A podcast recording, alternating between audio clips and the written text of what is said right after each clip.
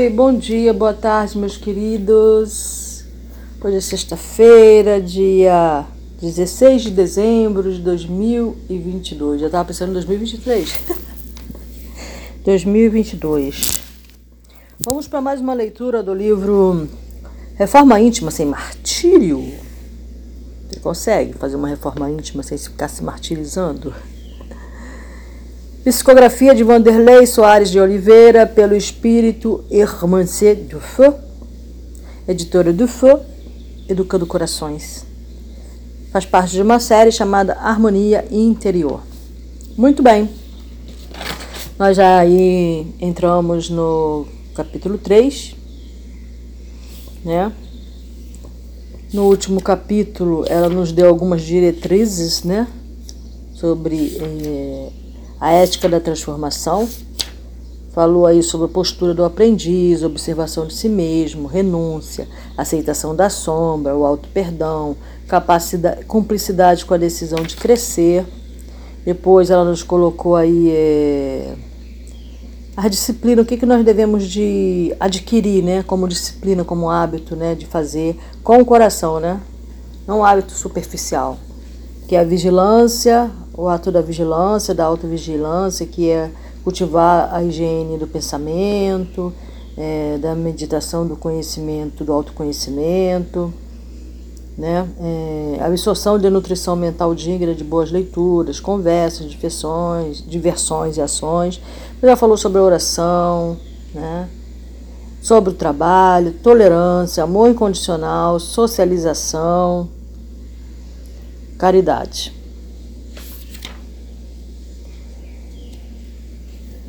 E por fim, né? Ela colocou ali: Eis-me aqui, Senhor, palavras de Ananias. Quando ele pediu Ananias, né, enviou Ananias até Paulo para curá-lo da cegueira. O nome dessa virtude no dicionário cristão é disponibilidade para servir e aprender. O programa ético mais completo e eficaz para quantos desejam a autoiluminação. Eis-me aqui, Senhor. Faça-se em mim segundo a sua vontade. É isso. Então vamos agora ao capítulo 3, que é o cujo título é Projeto de Vida, tá? É a introdução, né, do Evangelho segundo o Espiritismo, capítulo 16, item 14. O amor aos bens terrenos constitui um dos mais fortes óbices ao nosso adiantamento moral e espiritual.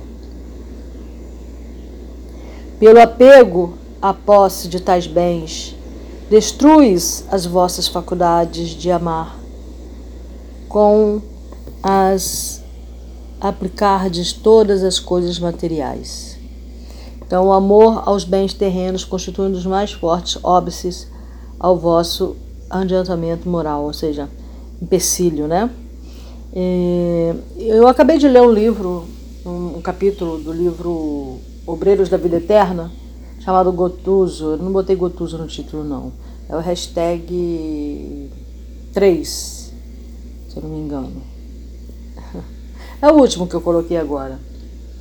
Então ali ele conta a história de Gotuso, né? Gutuso encontra André, ele foi médico na Terra igual André, então André está muito, é, sente muito sintonizado né, com pessoas que ele encontra pelo caminho que tiveram a mesma profissão dele na última encarnação. Foi o caso do Gotuso. E aí ele é, conta a história dele. E o, a decadência dele é o apego. Não aos bens materiais, mas à família. Ele não ele ficou magoado com a, com a, com a viúva, que havia prometido que nunca arrumaria um segundo casório. E quando ele chegou lá, e, a, e quando, aí quando foi permitido a ele ir até o lar dele antigo, né, na, que ele viveu na última encarnação, ela já estava prestes a ter o segundo filho, do primo Carlos dele, que transformou a vida da família dele completamente, né? Era um homem muito vil, esse Carlos, gastador e é, destruiu a fortuna, que pequena fortuna, fortuna que ele construiu na terra, né? Ele era um médico abastado e a, deixou a família bem financeiramente. E esse primo dele foi, desposou a, a esposa e é, lapidou, né? Delapidou, que fala, né? Delapidou a fortuna dele. Então é isso, né? Então ele ficou com essa mágoa, que não deixa de ser esse aqui, ó. É, o amor aos bens terrenos, né? Quando a, gente, quando a gente acha que o outro ser humano é um bem nosso, né? Tem isso, né? A maioria de nós tem isso, né? De achar que o outro ser humano me pertence, né? Ele é meu, ela é minha, minha esposa, meu marido, meus filhos, meu, meu, meu, meu. Esse pronomezinho aí, né?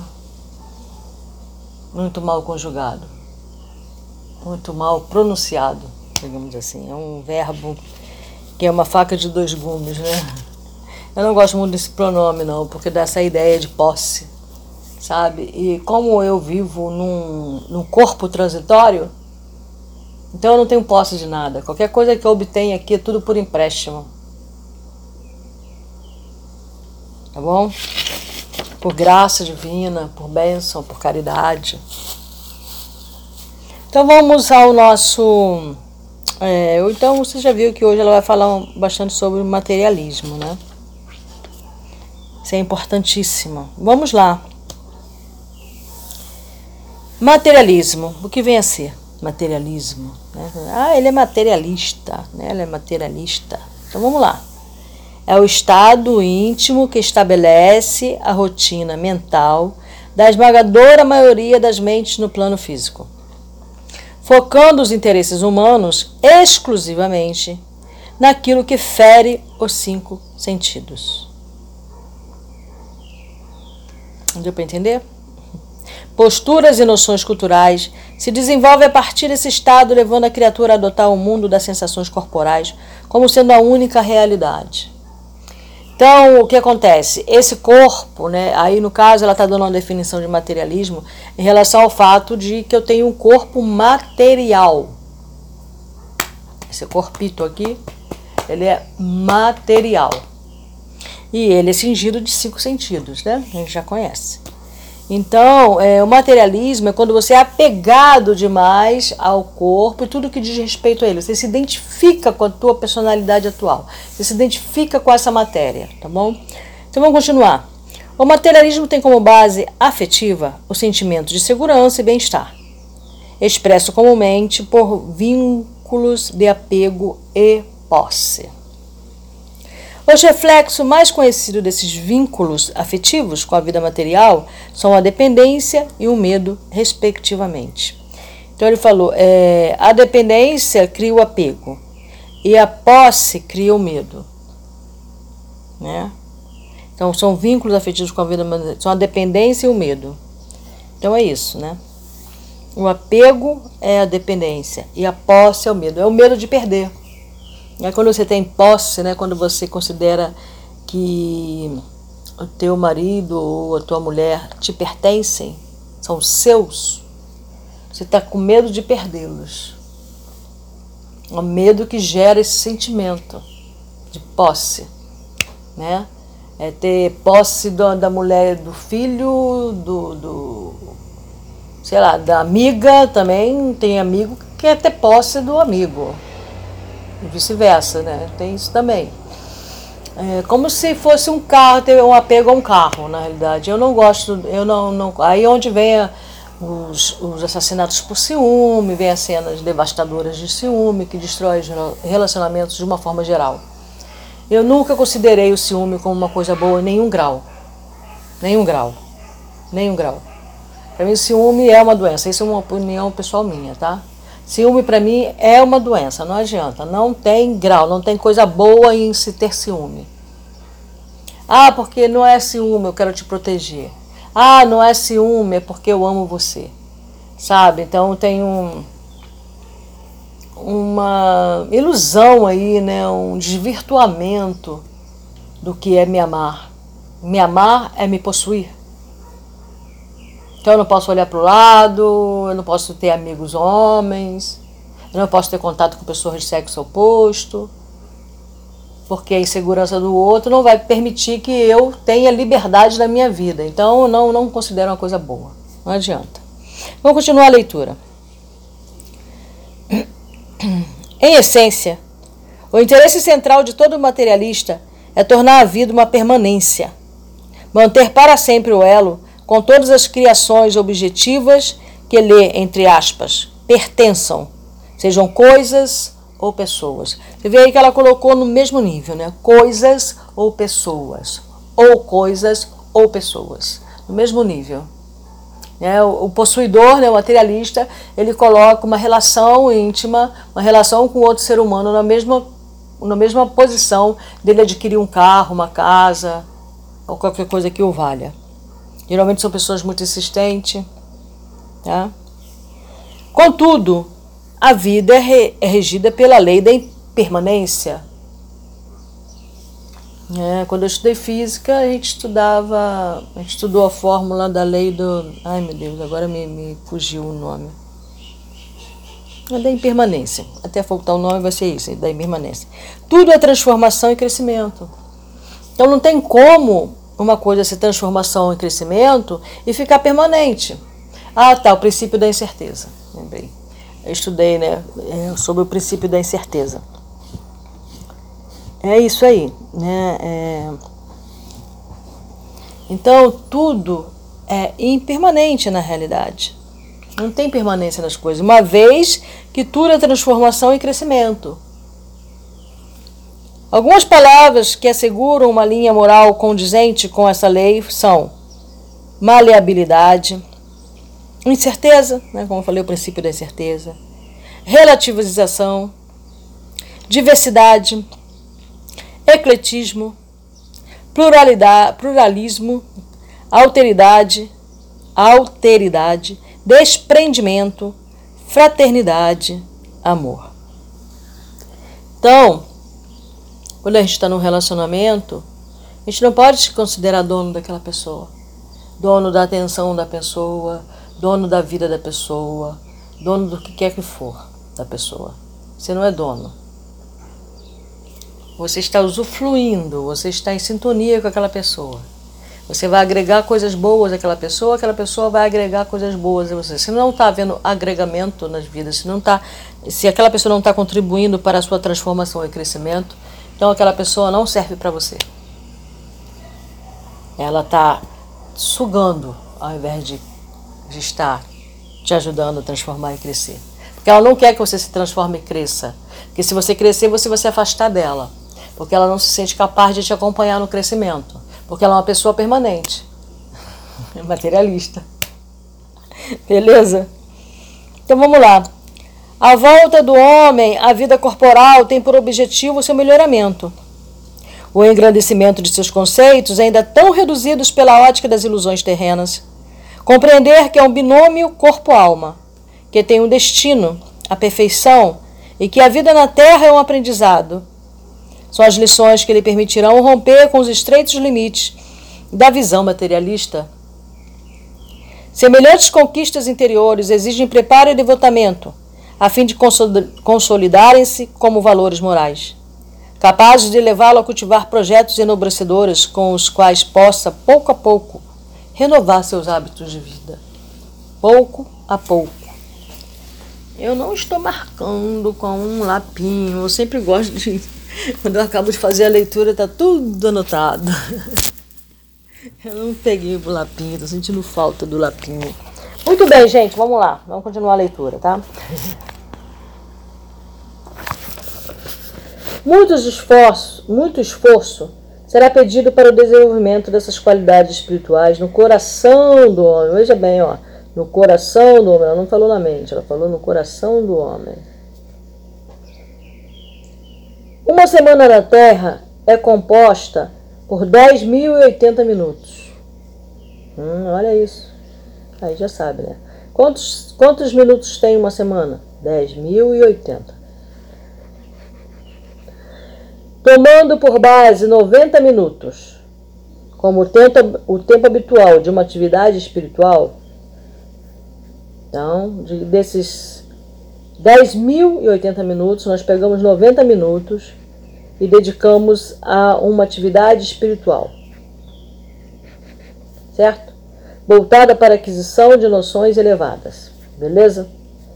E ainda levando em conta que raramente alguém ultrapassa o limite de duas ou três vezes reuniões semanais, encontramos um coeficiente de, ano, de no máximo 270 minutos de preparo para a implementação da renovação mental. Deus 10.080 minutos, nós usamos aí aquele mais interessadinho, 270 minutos no preparo espiritual. Ou seja, pouco menos de 3% do volume de tempo de uma semana inteira.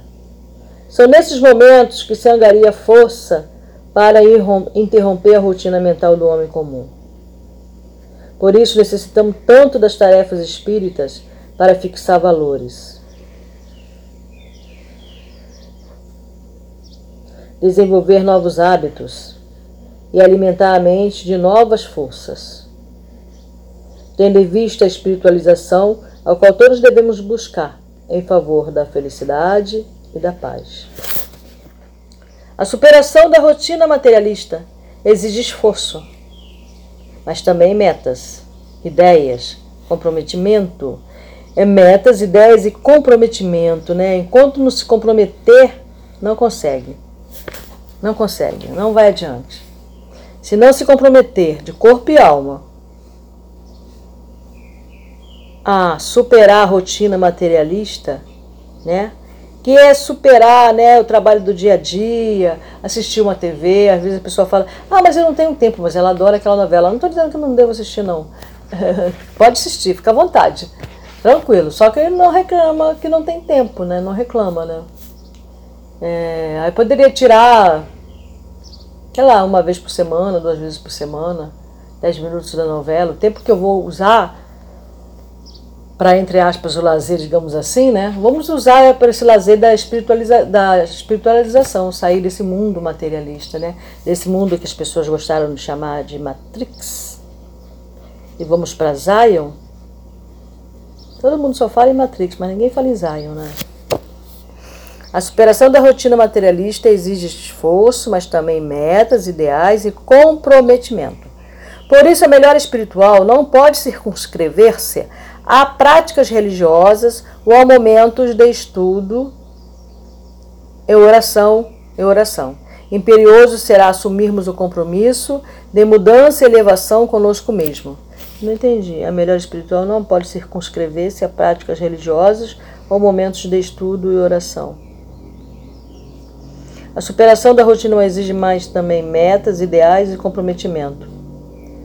Por isso, a melhor espiritual não pode circunscrever-se a práticas religiosas ou momentos de estudo e oração. Imperioso será assumirmos o compromisso de mudança e elevação conosco mesmo, senão tais iniciativas podem reduzir. Ah, tá, entendi. O circunscrever-se. Ele não pode. É, a melhor espiritual não pode ficar presa a práticas religiosas ou a momentos de estudo e oração. Você tem que botar a fé em ação. Acho que é isso que ela está querendo dizer. É, será assumirmos a mudança e a elevação conosco mesmo. Senão, tais iniciativas podem reduzir-se facilmente a experiências passageiras de adesão superficial, sem raízes profundas nas matrizes do sentimento. Então, ela está falando aqui né, que a melhor espiritual é você usa o estudo e a oração para melhorar-se espiritualmente. Mas isso tem que ser feito com fervor, você tem que colocar coração nisso. E tomar atitudes diante da vida do, para o bem, né? Para o bem de todos, para o bem maior. A reforma íntima solicita fazer de nossas vidas um projeto. Reforma íntima solicita fazer de nossas vidas um projeto, um projeto de cumplicidade e amor. Então a reforma íntima, o que ela está falando aqui, é que ela tem que ser um projeto de vida. É um projeto de vida. Que vida? Essa? De 70, de 20, de 30, de 40? Não, projeto de vida. Nós somos seres eternos. Então, é projeto que eu posso começar aqui, aí eu vou deixar esse, essa matéria aqui na Terra um, algum dia, né? Eu estou mais próximo do que eu, sei lá, quem está me ouvindo desse dia. Vou deixar minha matéria aqui.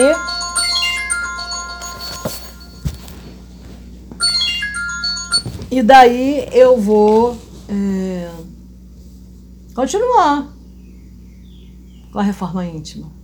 Ela não vai parar porque minha matéria ficou na terra e pronto, eu vou virar uma outra pessoa, eu vou interromper esse caminho e vou começar outro. Não, é um caminho só. Tudo é um só. É um caminho só. Eu só vou deixar minha matéria aqui. Mas meus proje meu projeto de vida, minhas ideias, as minhas emoções, né, ódios também, tudo que eu faço aqui, tudo que eu acredito, toda a crença, tudo que eu, que eu acredito, tudo que eu faço, toda a maneira que eu tenho de ver o mundo, etc., eu vou vai continuar. Eu só vou deixar as vestes para trás e vou me, me metamorfosear. Gostaram da palavra? Coisa que não sai. Então vamos lá. Projeto de vida é outro nome da religião íntima. Projeto de vida. A religião da atitude, do comprometimento. Então, quando ela fala aqui, ó, a superação da rotina materialista exige esforço, mas também metas, ideias e comprometimento. Esse comprometimento está ligado à atitude. Sem isso, como esperar que a simples frequência aos serviços do bem, nas fileiras da caridade, da instrução, sejam suficientes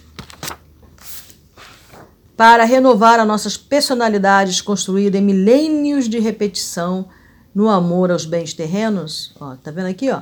Construído em milênios de repetição ao amor. Então, se eu começo um projeto de reforma íntima, esse projeto eu começo aqui e ele pers persiste, ele, ele é contínuo, tá bom? Pode demorar milênios até que eu consiga reconstruir essa personalidade.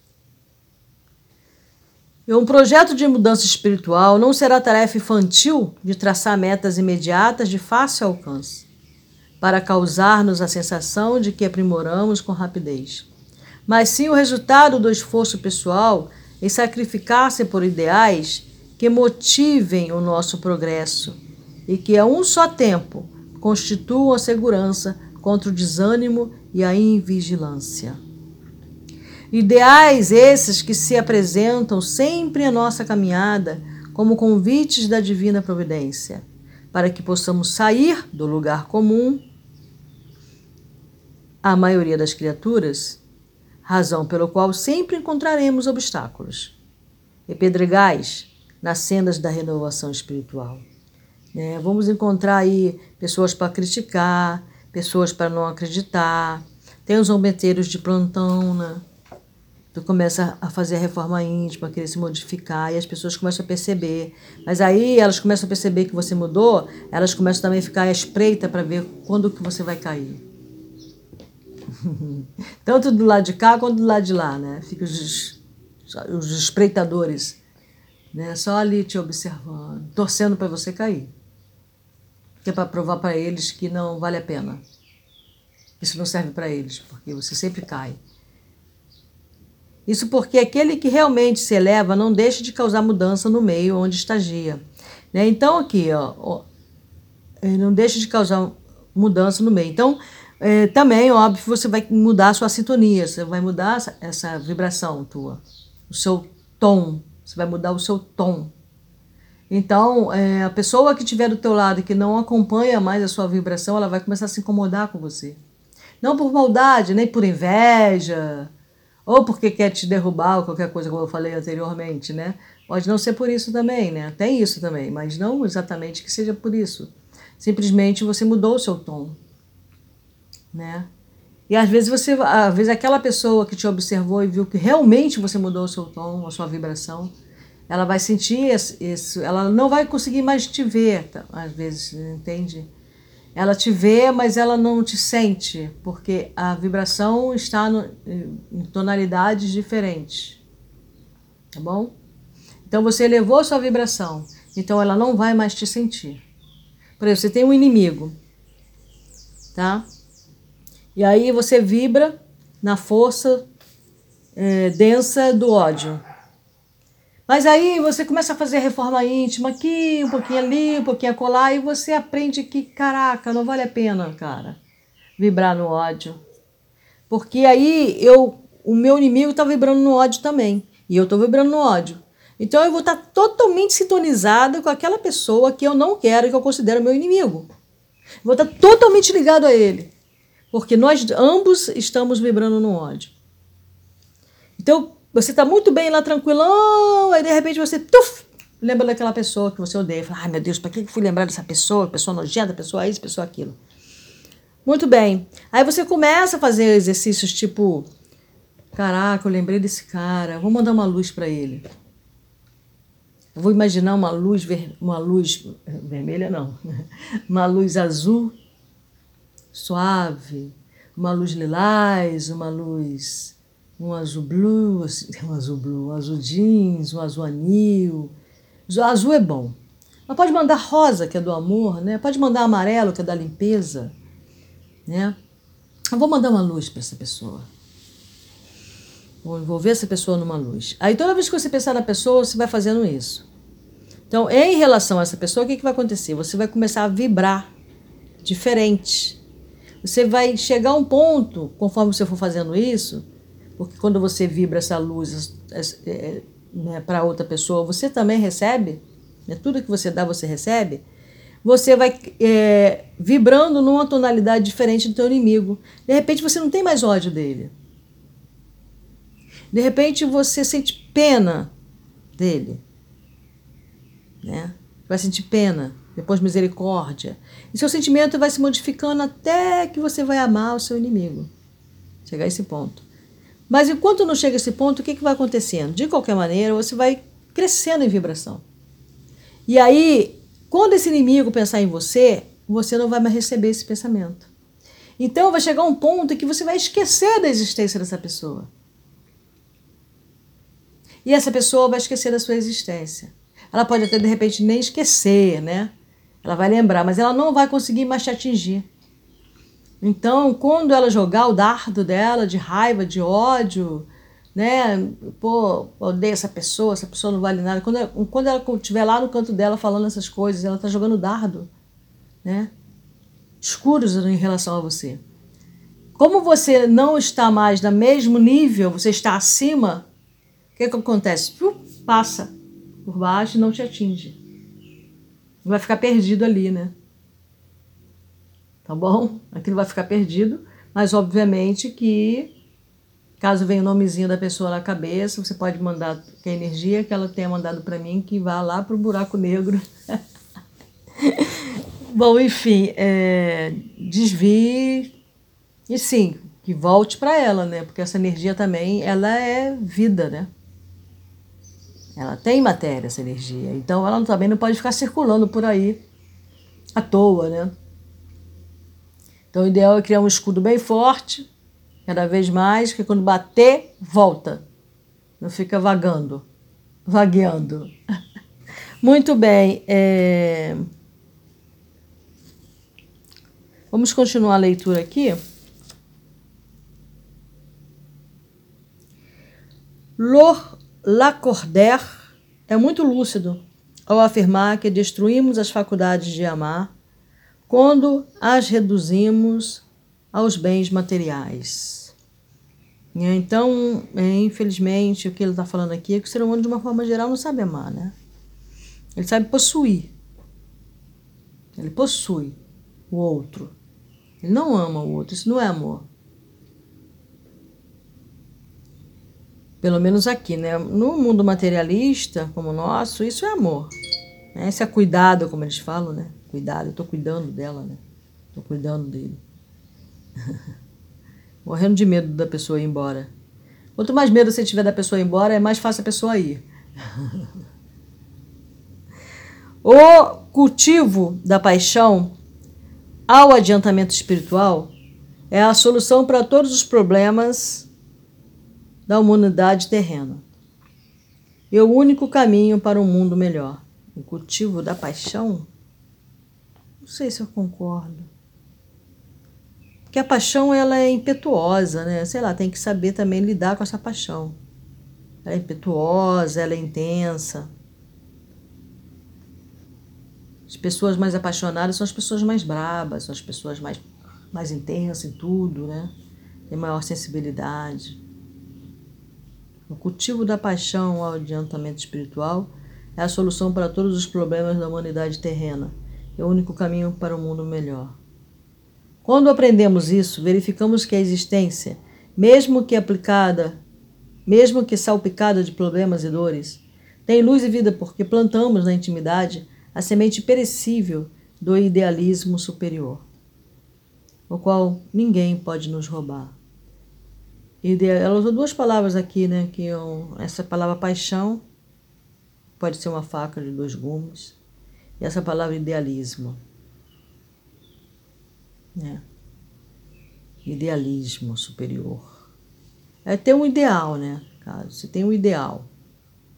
Como ela colocou aqui, né? Metas, ideais, comprometimento. Você tem um ideal. Mas não crie muita expectativa em relação a esse ideal. Tá bom? Vai só seguindo o caminho, né? Siga o caminho, tranquilo, só vai seguindo o caminho. Se vai chegar onde você quer é outra história, mas vai seguindo o caminho. O caminho é longo, muito longo. É muita coisa para descortinar, muita coisa para curar, muita coisa para sanar. Né? O primeiro passo, às vezes, uma vida inteira para autoconhecimento. Uma vida inteira. O que é uma vida inteira, né? 80 anos?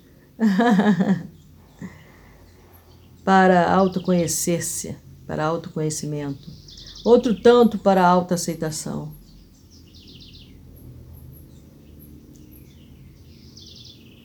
E por aí vai, né? Outro tanto para o auto-perdão. Outro tanto para o auto-amor. Você vê como é voltado para nós, né? Para o auto-amor. Só que é, tudo feito da forma de amor, na forma de interesse de crescimento, o que você faz a você, você faz o outro. Se você aprende a se autoaceitar, você aprende a autoaceitar o seu próximo, que aprende a aceitar o seu próximo, como ele é. Né? Não fica exigindo que ele fique mudando o tempo todo para se enquadrar no seu mundo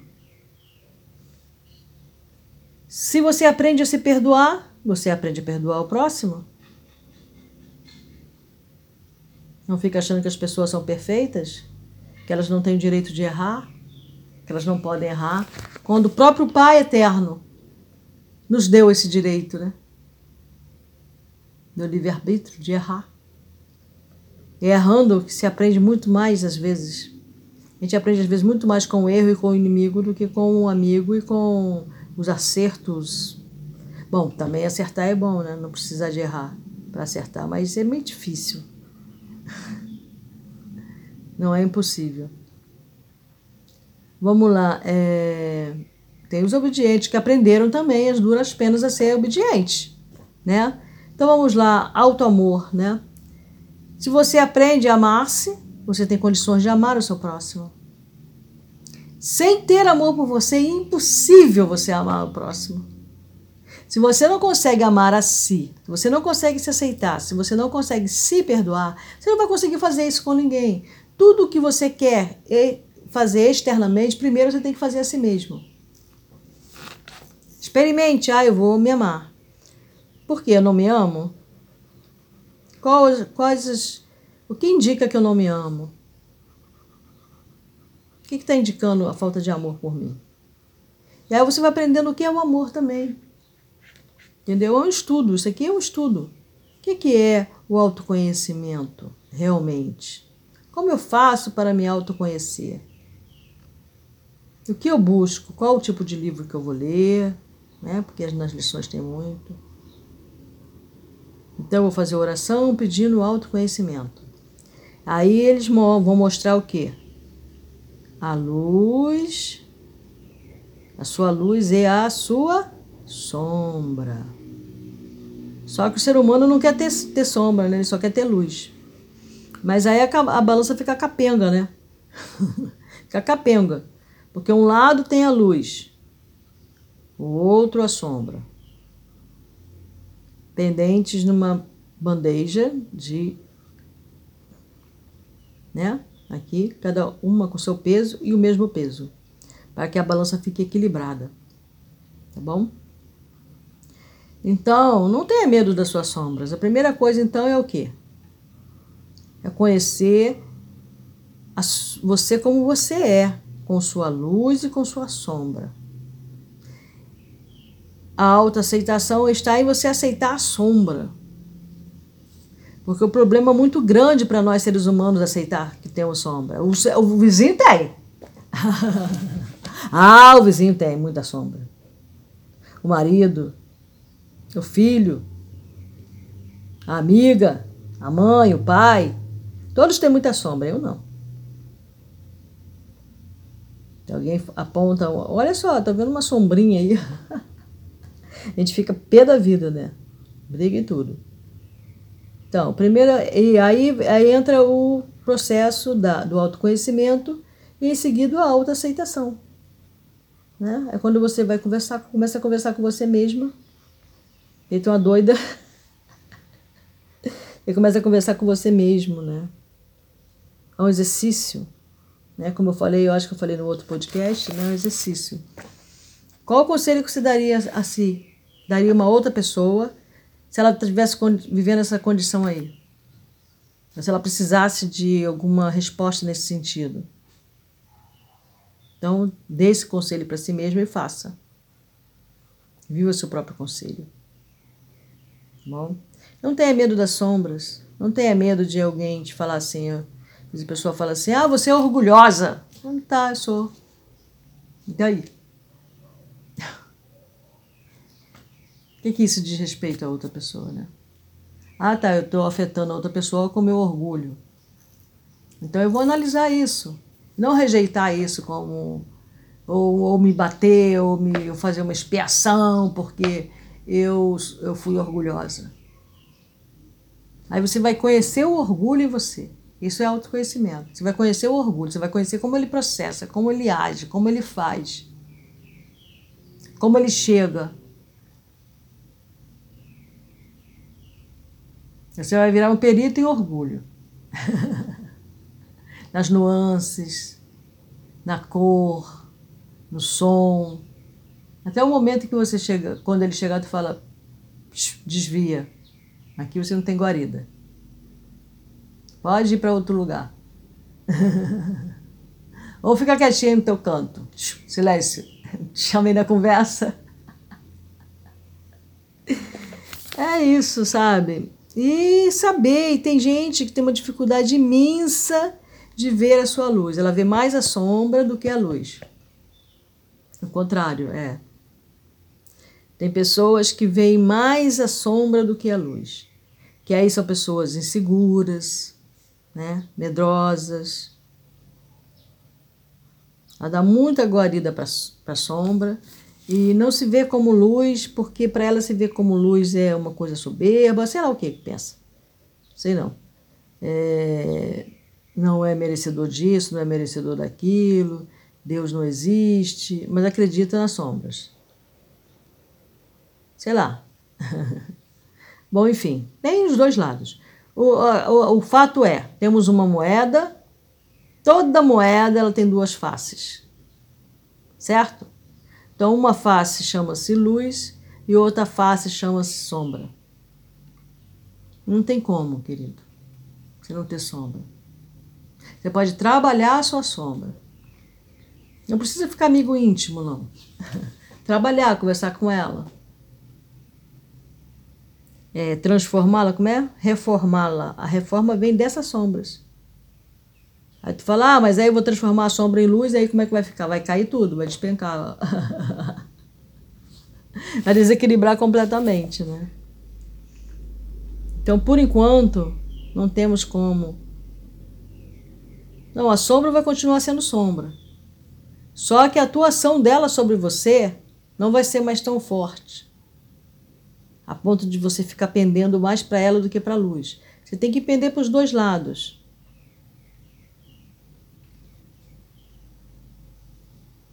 Entendeu? Você tem que. Porque às vezes a sombra, o que a gente chama de sombra? O que é sombra para você? O que você considera sombra? Né? Também tem isso, né? O que, é que você considera sombra para você? E o que é luz? Boa pergunta, né? Eu acho. Então vamos pensar nisso. O que vem a ser sombra, o que vem a ser luz? Né? Como eu posso pra fazer para eu estou comprometida com a minha reforma íntima. Eu compreendo que eu não vou conseguir fazer essa reforma numa vida só. Quando tem milênios e milênios em que estou trabalhando sob o poder das sombras somente. Milênios deixando a sombra me dominar, me conduzir fazer minha personalidade. Né? Então eu tenho que trabalhar o quê? Trabalhar minha luz para equilibrar a balança, já que eu passei milênios trabalhando a minha sombra. aceitando, não aceitando, mas deixando a sombra me dominar. E agora eu vou começar, eu vou dominar a sombra que existe em mim. Vou renascer das minhas cinzas e do meu carvão. Vamos falar um rezo muito bonito que eu amo de paixão. E até rimou, viu? Fiz um verso. tá bom, meninos e meninas, ouvintes. Muito obrigada pela audiência. Mais uma vez, uma ótima leitura. A leitura desse capítulo foi bem pequenininho, né? Mas eu não quis é, entrar no capítulo 4, porque uma coisa é uma coisa, outra coisa é outra coisa. A partir de agora, é, os capítulos são bem pequenos e eu vou ver se eu leio de dois em dois. Deixa eu ver aqui. Tá vendo aqui? Ó, são dois capítulos.